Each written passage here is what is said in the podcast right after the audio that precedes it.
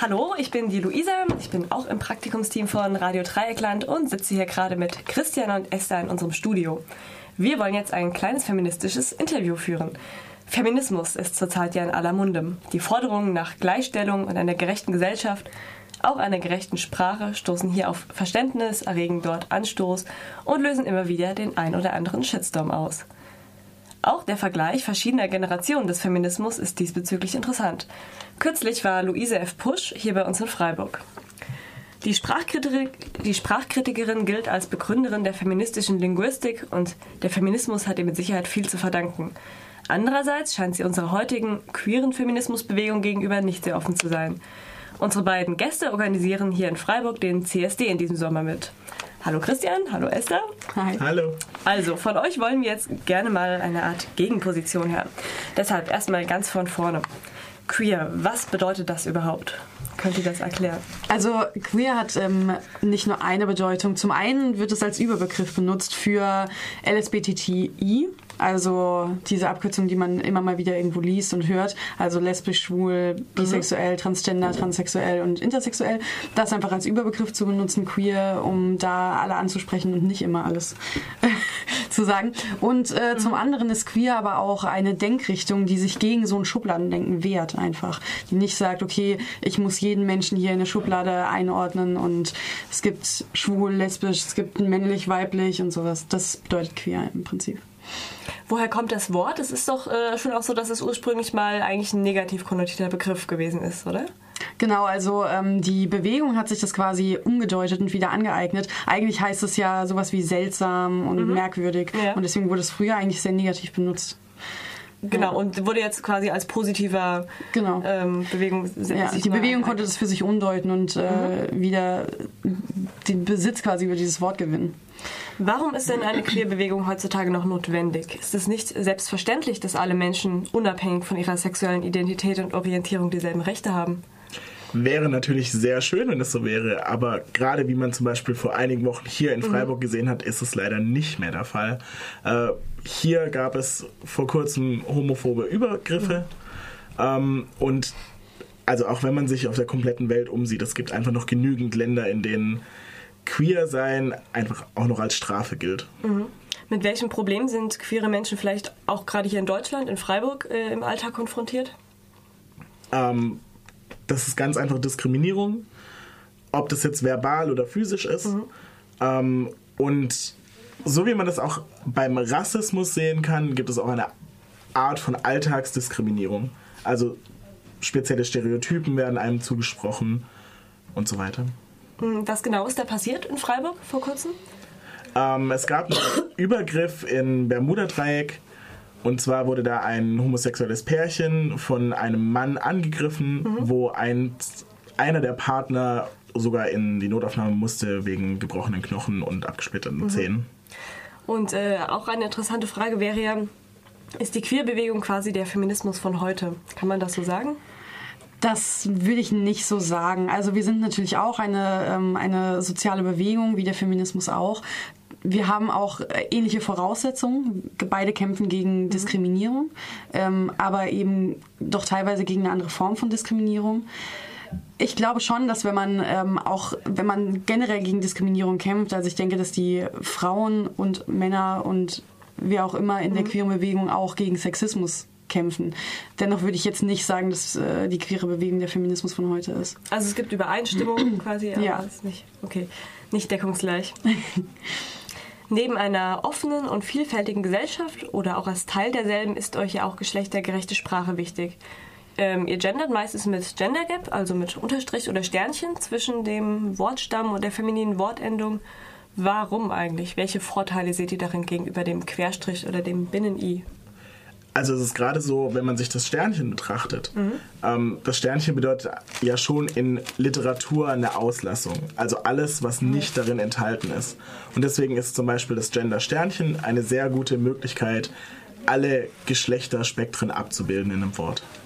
Ja, deswegen, also ich persönlich benutze den Unterstrich überhaupt nicht. Also ich finde, die einzig richtige und beste Form zu gendern ist das Sternchen. Okay, bedeutet der Unterstrich nicht im Prinzip dasselbe wie der Stern? Ja, aber gerade aus dem Grund, was Christian gerade gesagt hat, finde ich den Stern irgendwie ausdrucksstarker. Das hat sich auch schon, also zumindest hier in Freiburg schon sehr etabliert irgendwie. Ja, ja. Ähm, ja, ich habe ja vor kurzem, wie ich eben erwähnt habe, Luise Pusch interviewt und dabei erfahren, dass sie eine starke Verfechterin des generischen Feminins ist oder als Maximum der Toleranz das Binnen-I befürwortet. Die Gender Gap würde nämlich die Frau in der Sprache nämlich wieder sinnbildlich an den Rand rücken, vom meist maskulinen Wortstamm abtrennen. Dazu hören wir uns dann mal einen kurzen Teil aus meinem Interview mit Luise Pusch an. An sich war ich ja mit dem großen I sehr zufrieden. Das große I ist fast so wie das kleine I und das wäre das generische Femininum, was ich also bevorzuge, ist meine Lieblingslösung. Aber die Gender Queer Community lehnt das große I auch ab und propagiert den Unterstrich oder den Genderstern, um dafür Transgender genderqueer Personen einen Ort in Wort aufzureißen. Und ich fand, das ist keine gute Lösung aus verschiedenen Gründen. Sie sagen ja, Sie würden eigentlich das generische Feminin bevorzugen. Warum denken Sie nicht, dass das eigentlich die gleiche Form der Diskriminierung ist wie das generische Maskulin? Was ist denn da der Unterschied? Der Unterschied ist die Geschichte. Also das generische Maskulin hatten wir jetzt so, ich weiß nicht, wie viele tausend Jahre und ich bin dafür das Rotationsprinzip. Ich sage nicht von jetzt an in alle Ewigkeit das Femininum, sondern zur Bewusstmachung vielleicht mal 50 Jahre lang. Und schon das finden ja die Männer äh, total unerträglich. Also, äh, Christian und Esther, wie seht ihr das denn? Was würdet ihr dazu sagen? Also ähm, man merkt bei äh, Louisa F. Pusch schon, dass sie halt in diesem binären Geschlechtersystem denkt, ähm, in dem wir ja nicht denken. Und dieses Binnen-I, was sie befürwortet, äh, macht halt wieder so eine Binarität auf.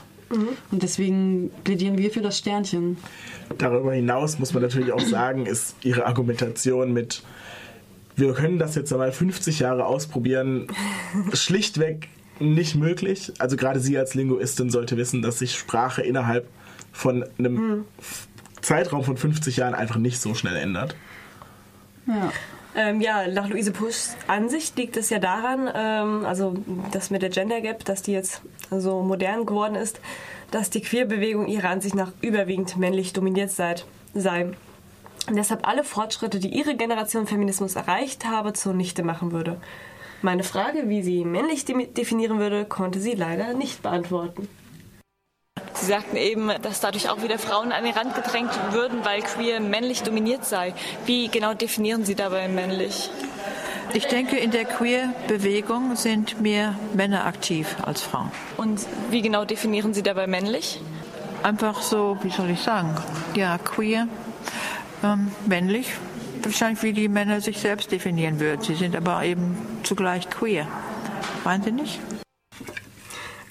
Tja, auf die Gegenfrage fiel mir auch nicht mehr so viel ein. Wie würdet ihr männlich definieren und trifft diese Definition auf die Queerbewegung zu? Ähm, also zunächst mal äh, muss man ja sagen, dass ähm, ich glaube, Luise Pusch äh, nicht äh, so arg äh, viel in queeren Bewegungen unterwegs ist, äh, sich deshalb da, glaube ich, nicht so gut auskennt, wie viele Männer da ähm, sind und wie sie selbst vielleicht schon äh, bei der Antwort erkannt hat, ähm, dass eben ähm,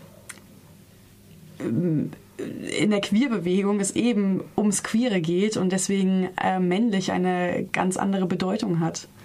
Welche denn? Naja, Männlichkeit sollte eigentlich jeder für sich selbst mhm. definieren. Ähm, so wie auch eigentlich alles andere. Es gibt ein wunderschönes Sprichwort, das nennt sich You Do You. Mhm. Jeder sollte einfach sich selbst so definieren und so darstellen, wie er Könnte es denn sein, dass da vielleicht oft ähm, was verwechselt wird oder auch in einen Topf geworfen wird, nämlich ähm, eine, wie auch immer, defini geartete Definition von Männlichkeit und das Patriarchat? Könnt ihr euch das vorstellen? Also ich meine, da spricht sie ja drauf an, dass sich mhm. dieses äh, Patriarchat einfach in der genau. Bewegung ähm, fortführt. Ähm, inwiefern meinst du in einen Topf geworfen? Naja, ich denke mal, was sie vielleicht kritisieren will und was ich mir vorstellen könnte, was, was heutige feministische queere Bewegungen genauso ähm, kritisieren, ist eben eine Form des Patriarchats. Ja. Die aber ähm, nicht gleichzusetzen ist mit dem, äh, mit dem Adjektiv männlich. Auf das vielleicht Fall, ja. jeder Mensch anders deuten würde. Genau. okay. Also klar, jeder definiert männlich für sich selber und ähm, äh, wir wissen ja mittlerweile auch, dass ähm, was Luise Pusch vielleicht noch nicht weiß, dass äh, Geschlecht einfach eine Skala ist, dass es ein Spektrum ist und das Genau. Genau, da willst du auch schon gerade auf meine nächste Frage an. Die Frage nach männlich und weiblich führt unverweigerlich zu der Diskussion über die Zweigeschlechtlichkeit. Die wird heutzutage zunehmend angezweifelt. Gender als ein Spektrum verstanden, auf dem es die Kategorien Mann und Frau zwar gibt, aber nicht nur, wenn ich das richtig verstanden habe. Genau, ja. Ähm, warum sind wir darauf aber eigentlich erst in den letzten Jahren aufmerksam geworden? Viele ältere Menschen, wie zum Beispiel Luise Pusch, aber auch andere, mit denen ich mich unterhalten habe, können sich darunter auch vielleicht ohne böse Absicht überhaupt nichts vorstellen. Aber queere Leute muss es doch schon immer gegeben haben. Oder also, wo kommen die plötzlich alle her? ähm, wenn man sich das Ganze historisch ein bisschen betrachtet, ist es ja so, dass es tatsächlich auch schon in der Antike queere Menschen gab. Ähm, das Ganze aber erst durch das Aufkommen ich spreche es aus, des Christentums mhm. und im dunklen Mittelalter Im dunklen. Ähm, vorangetrieben wurde, eben dadurch, dass es überwiegend nur männliche und weibliche mhm. Menschen gab, hat man das Ganze eben in diese zwei Sachen gepresst. Ähm, wissenschaftlich sind wir erst seit einigen Jahrzehnten auf dem Stand, wo wir sagen können, okay, es gibt mehr als diese zwei Kategorien. Ja auch die Naturwissenschaft und die Biologie sind ja mittlerweile also äh, da angekommen, mhm. dass es dass es ein Spektrum ist, dass es mehr oder weniger Testosteron gibt zum Beispiel, mhm. ja, dass es dass es da einfach es wird zusammengefasst unter dem Begriff intersexuell, mhm. um eben diesem äh, System halt auch äh, gerecht zu werden und zu sagen, okay, ihr sagt zwar, hier gibt es männlich-weiblich, wir haben da aber noch was anderes. Und man muss natürlich sagen, queere Bewegung, ähm, bis 1994 äh, stand es ja auch in Deutschland noch unter Strafe. Stichwort ja. Paragraph 175. Stimmt. Äh, es gibt allerdings auch heutzutage immer noch die Argumentation, äh, dass der Mensch biologisch und Sexfortpflanzung erst einmal als Mann, Frau und heterosexuell geschaffen ist und alles andere ja schon irgendwie von dieser Norm abweicht. Was würdet ihr dem entgegnen? Ähm, das ist eine schwere Frage. Also ich kann die Argumentation, ne, also man kann, ist es schon nachvollziehbar, dass mit der Fortpflanzung ja. argumentiert wird. Ne? Die Menschen müssen sich ja weiter pflanzen können. ähm, aber da es eben auch meiner Meinung nach schon immer Abweichungen dieser von der Gesellschaft festgesetzten Norm gab, weiß ich nicht, ob man so arg von einer Norm da sprechen kann. Also das ist schwierig. Christian, was sagst du dazu? Okay. Ähm, also, alleine wenn man sich betrachtet, wenn das ein Phänomen wäre, was man tatsächlich nur unter Menschen sehen würde, dann könnte mhm. man sagen, das ist gesellschaftlich geprägt. Aber da es ja auch tatsächlich Tierarten gibt, die mhm. homosexuell leben, die andersweitig leben in, in Verbünden, kann man nicht mehr von einem gesellschaftlichen Phänomen sprechen. Deswegen ist diese Norm auch etwas stark anzuzweifeln. Also ist Fortpflanzung vielleicht nur einer von verschiedenen Dingen, für die, die Lebewesen geschaffen wurden. Ja, genau. Okay. ähm, glaubt ihr denn, dass sich im Laufe der Zeit und der Anerkennung dieses Gender-Spektrums vielleicht mehr Menschen, ich sag mal jetzt mal, outen und männlich, weiblich, hetero in Zukunft überhaupt keine Norm mehr sein muss? Ähm, ich glaube, das wird, wenn es dazu kommt, wir kämpfen natürlich dafür, ja, sonst würden wir das alles nicht mhm. machen äh, in der queeren Bewegung. Aber ich glaube, dass es lange, lange noch dauern wird, bis sich sowas ähm, umstellt, ja, weil das natürlich über Jahrhunderte, Jahrtausende geprägt mhm. ist. Ähm, ich glaube schon, dass es leichter geworden ist, sich zu outen. Auch wenn man natürlich noch mit viel Anfeindung und Diskriminierung rechnen muss, ist es nicht mehr so wie früher, dass es zum Beispiel unter Strafe steht, jetzt auf Deutschland bezogen. Mhm. Jetzt würde ich gerne mal auf ein Freiburg-spezifisches Thema eingehen, und zwar den CSD, den Christopher Street Day, den hier beide mitorganisiert und der hier im letzten Jahr nach einer sehr langen Pause erstmals wieder stattgefunden hat. Wofür steht der CSD eigentlich und was wollt ihr damit erreichen? Der CSD in Freiburg steht nicht nur für die Vortreibung der queeren äh, Bewegung, sondern auch unter ganz anderen, vielen verschiedenen Themen. Äh, wir befassen uns mit dem Thema Rassismus, ähm, Transphobie, Homophobie, aber auch Flüchtlingsproblematik. Also es ist einfach tatsächlich eine Abdeckung sämtlicher diskriminierter Gruppen. Ähm, welche Reaktionen erfährt der CSD von öffentlicher Seite? Also ich meine, ist hier in Freiburg allen klar, welche politische Bedeutung dieser Tag hat oder beschränkt sich die Unterstützung mehr auf das Hissen der Regenbogenflagge vom Rathaus? Also ähm, nach dem letzten Mal war die, waren die Reaktionen in den Medien durchweg positiv. Also es kam wirklich gut an. Ich war leider das letzte Mal noch nicht dabei. Ähm, mhm. Auch dieses Jahr zeigt sich ein reges Interesse an dem Thema und ähm, äh, es wurde ja auch ähm, gerade durch die, diesen Übergriff im, äh, mhm. vor ein paar Wochen ja. im Bermuda-Dreieck ähm, hat das Thema ja auch nochmal an Brisanz, gerade das queere Thema einfach nochmal gewonnen. Und ähm, da ist der CSD natürlich ganz vorne mit dabei, wenn es darum geht, sowas zu bekämpfen. Und äh, also die Reaktionen aus der Öffentlichkeit sind sehr gut darauf. Warum gab es den CSD eigentlich so lange Zeit nicht und erst jetzt wieder? Ähm, als es den CSD ursprünglich hier in Freiburg gab, stand er tatsächlich noch vor ziemlich vielen großen Schwierigkeiten und Anfeindungen. Ähm, und so, dass die OrganisatorInnen damals einfach die Idee haben fallen lassen.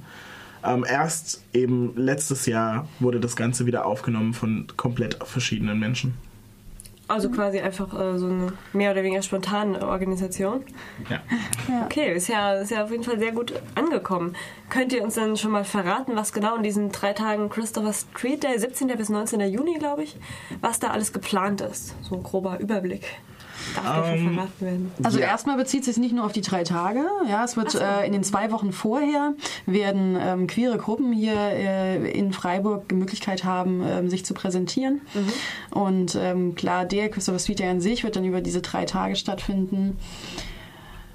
Das Schwerpunktthema dieses Jahr haben wir auf Trans- und Intersexualität gelegt. Mhm ähm, so dass es auch in diesen zwei Wochen vorher relativ viele Veranstaltungen zu eben genau diesem Thema geben wird. Ähm, Aufklärung, was bedeutet Trans- und Intersexualität. Ähm, in den drei Tagen ist dann ziemlich viel in ziemlich wenig Zeit gepresst. ähm, so dass Freitagabends haben wir eine Podiumsdiskussion mit queeren Menschen aus verschiedenen Bereichen des Lebens, mhm. ähm, wie zum Beispiel aus Handwerksberufen, aus mhm. der akademischen Welt, ähm, aus dem Showbusiness. Samstags äh, ist dann die Parade. Und auch wieder mit so viel Schaum wie das letzte Mal. Ich glaube, das würde Das wollen wir noch nicht verraten jetzt natürlich, ja. ähm, über die Route der Parade sind wir gerade noch die letzten Details am mhm. Abklären. Danach wird eine große Abschlusskundgebung stattfinden auf dem Stühlinger Kirchplatz. Mhm. Und dort natürlich auch Show-Acts, sodass für jeden was dabei ist. Ähm, und sonntags ist dann auch nochmal politische Reden und Showacts. Also es ist ziemlich viel in ziemlich wenig Zeit. Das wird ein schlafloses Wochenende. Ich wollte gerade sagen, also dieses Datum sollten sich am besten alles schon mal vormerken und alles ja. Wichtige, was sie sonst noch zu erledigen, erledigen, haben, am besten vorher tun. Und viel Kaffee. Es gibt natürlich wieder ähm, veganes Catering. Ja. Da sind wir sehr stolz drauf von ja. Amara, dem Schlemmerstiefel. Offensichtlich hat alles gedacht. Ja. Ähm, aber jetzt nochmal unabhängig von, ähm, vom Christopher Street Day. Welche Möglichkeiten gibt es denn hier in Freiburg mit queeren Menschen in Kontakt Kontakt zu kommen, sich auszutauschen oder sich ähm, dementsprechend irgendwie zu engagieren und einzubringen? Also natürlich äh, gibt es die Möglichkeit, beim Christopher Street Day mitzuarbeiten. Wir treffen uns dienstags um 20 Uhr im Asta. Mhm. Ähm, dann gibt es natürlich das Regenbogenreferat von der Uni. Da kannst du mehr zu sagen, Christian. Genau, das Regenbogenreferat vom Asta trifft sich immer montags auf dem Greta-Gelände in der Rosa Hilfe ab 20 Uhr. Ähm, außerhalb der Uni kann man sich aber natürlich auch mit der Rosa Hilfe in Kontakt setzen. Mhm. Die befindet sich eben hier auf dem Greta-Gelände. Dann gibt es aber noch einige andere Organisationen, wie zum Beispiel Fluss. Da kannst du mehr dazu erzählen. Genau, wenn man zum Beispiel in der Bildungsarbeit äh, tätig werden will. Fluss e.V. Ähm, geht an Schulen, in Klassen und wir machen Workshops zu ähm, Homosexualität und äh, klären Schüler auf. Da kann man sich auch gerne einbringen. Wir freuen uns immer über neue Mitglieder und das äh, Treffen ist jeden zweiten Mittwoch ähm, in der Vauban ähm, kann man einfach mal auf die äh, Homepage gehen, einfach mal Fluss e.V. googeln und da kann man sich einbringen. Es gibt sonst noch so. Und dann eben, um in Kontakt zu treten, gibt es natürlich auch monatlich diverse äh, Queer-Partys in Freiburg. Ah, ja. ähm, die wollen wir jetzt aber natürlich nicht alle aufzählen. Gut, äh, die äh, wird man auch so irgendwie auf die wird man sicher auch so irgendwie aufmerksam. Aber wir können auch vom 22.05. sprechen. Genau. Am 22.05. gibt es nämlich eine Party im White Rabbit vom CSD. Äh, Gaylicious ist das Motto. Mhm. Es ist eine Pro-Homo-Party. Ja. Und das Ganze ist quasi als kleine Publicity für den CSD schon mal vorab. Mhm. Ähm, und wir freuen uns natürlich über jeden oder jede, die der kommt. Es wird wunderschön. Alles klar, klingt sehr gut. Dann äh, vielen Dank euch beiden für dieses aufschlussreiche Interview.